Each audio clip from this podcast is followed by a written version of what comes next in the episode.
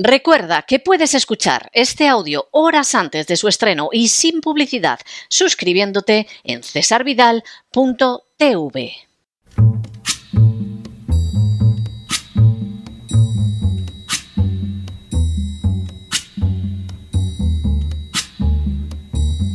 La voz con César Vidal, desde el exilio. When the night has come and the land is dark and the moon is the only light we'll see. No, I won't be afraid. Oh, I won't be afraid just as long as you stand, stand by me. Muy buenos días, muy buenas tardes, muy buenas noches y muy bienvenidos a esta nueva singladura de la voz. Soy César Vidal, hoy es el miércoles 29 de noviembre de 2023 y me dirijo a los hispanoparlantes de ambos hemisferios, a los situados a uno y otro lado del Atlántico y del Pacífico, y como siempre lo hago desde el exilio. Corría el año 1928 cuando Huey Long ganó las elecciones a gobernador en Luisiana. Long no era un político profesional, pero había demostrado una enorme versatilidad para conquistar a sectores muy distintos de la sociedad. En el curso de la campaña tuvo que dirigirse a un auditorio mayoritariamente católico y sus asesores le aconsejaron que fuera lo más prudente posible a fin de no ofenderlos. De manera inesperada, Long señaló en el curso de la intervención que cuando era niño, todos los domingos, uncía el carro de mulas que tenían en casa y llevaba a su abuela católica a misa. Después, por la tarde, continuó Long, uncía ese mismo carro de mulas para llevar al resto de la familia al culto de una iglesia protestante. La anécdota causó muy buena impresión entre los asistentes y al término del acto electoral los colaboradores de Long se le acercaron y le dijeron Hiwi, qué historia tan tierna. No sabíamos que tenías una abuela católica. A lo que Hiwi respondió imbéciles, ni siquiera teníamos un carro de mulas. El episodio ponía de manifiesto no solo la especial astucia política de un hombre que durante años sería un referente en los Estados Unidos, llegando a inspirar libros y películas, sino que también dejaba de manifiesto una política que se abría camino en el seno del Partido Demócrata y que pretendía sustentar la victoria electoral en el aglutinamiento y la adulación de las minorías. En las últimas horas hemos tenido nuevas noticias sobre la situación electoral del presidente Biden. Sin ánimo de ser exhaustivos, los hechos son los siguientes. Primero, una encuesta realizada por el GBAO Strategies y difundida por el Jewish Electorate Institute, es decir, el Instituto del Electorado Judío, revela la intención de voto de los judíos residentes en Estados Unidos.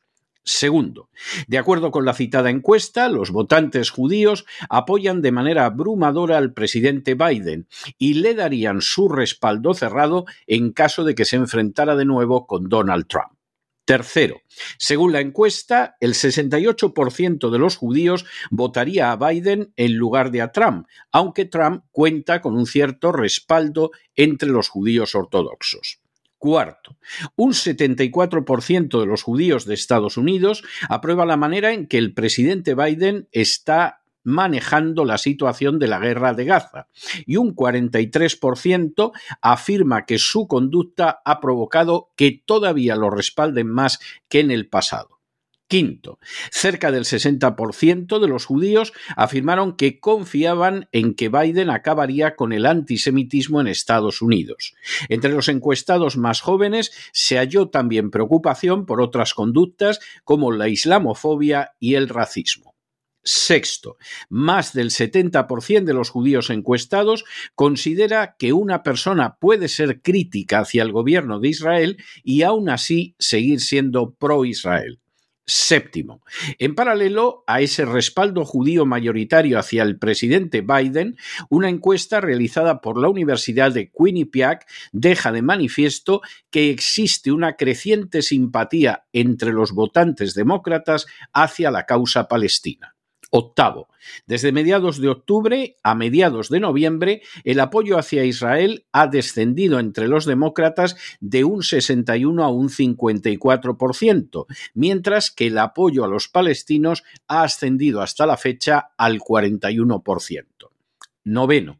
En paralelo, y a pesar de que el número de demócratas apoyando a los palestinos ha aumentado, el respaldo de los votantes árabes hacia Biden se ha desplomado, lo que puede tener fatales consecuencias para la reelección del año que viene décimo.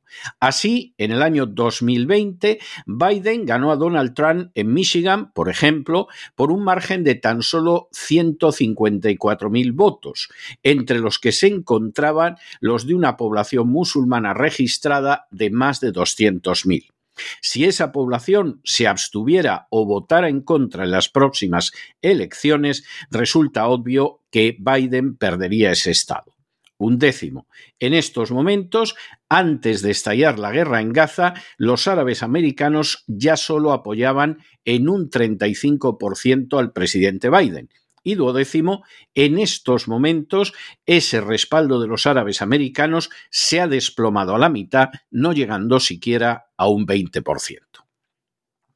Tras la conclusión de la guerra entre los estados en 1865, el Partido Demócrata se dividió de manera inexorable a la hora de buscar el voto. Mientras en el sur era el Partido Conservador, que representaba a los confederados derrotados y que encarnaba las, las, leyes raciales discriminatorias frente a unos republicanos que seguían el sendero del presidente Lincoln, en el norte, por el contrario, el Partido Demócrata siguió una línea radicalmente distinta que buscaba sumar el voto de minorías que no habían tenido nada que ver con la fundación del país a finales del siglo XVIII y muy poco que ver con su desarrollo a lo largo del siglo XIX. Fue así como el Partido Demócrata buscó el voto católico de minorías como los irlandeses y los italianos, a las que se uniría después, por ejemplo, la polaca, y también como buscó el voto judío. A mediados del siglo XX se decía, no de manera inexacta, que el Partido Demócrata, en el norte especialmente, era el partido de las tres IES, de los irlandeses, de los italianos y de los israelitas.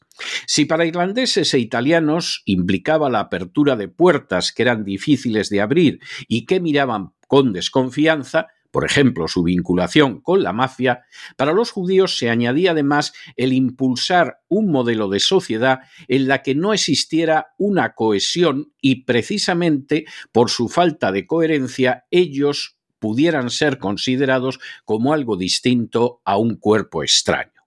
En el curso de los años 60 y con no poca resistencia de los demócratas sureños o Dixiecrats, el Partido Demócrata decidió sumar a su base electoral a los negros, añadiendo poco después, durante la presidencia de Johnson, a los hispanos.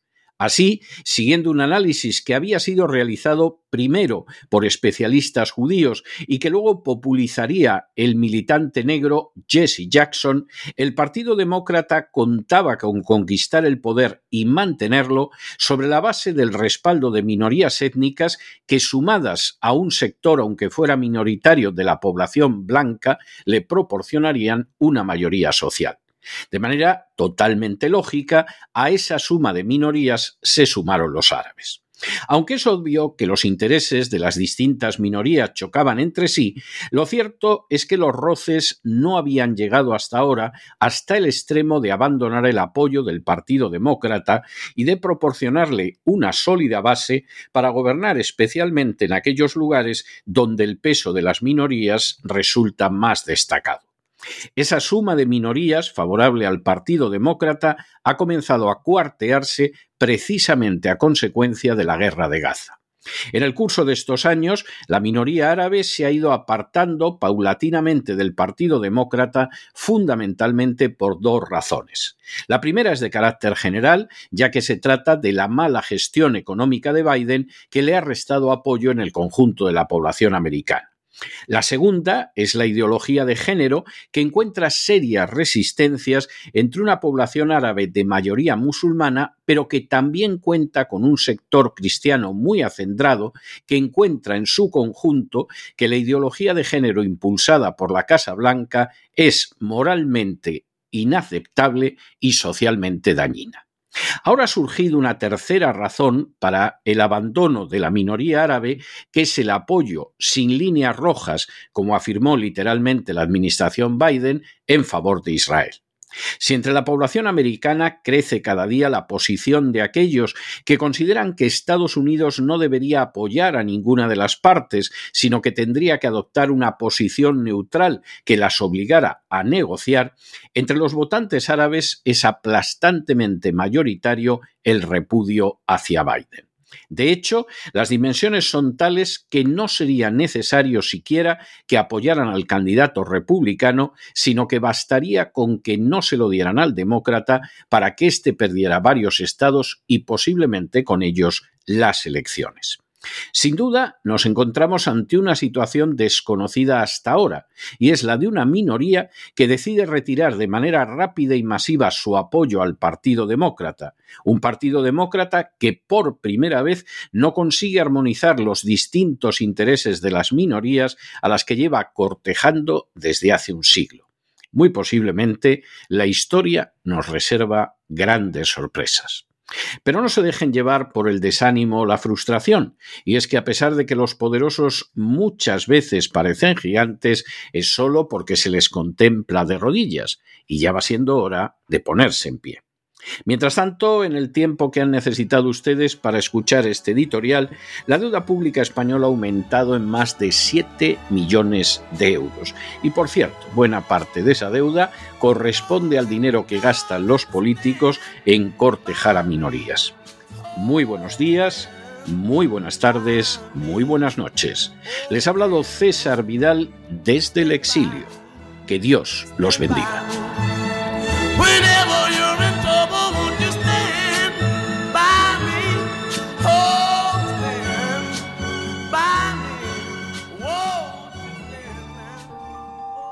Esta sección está patrocinada por crowdfunding con el siguiente mensaje.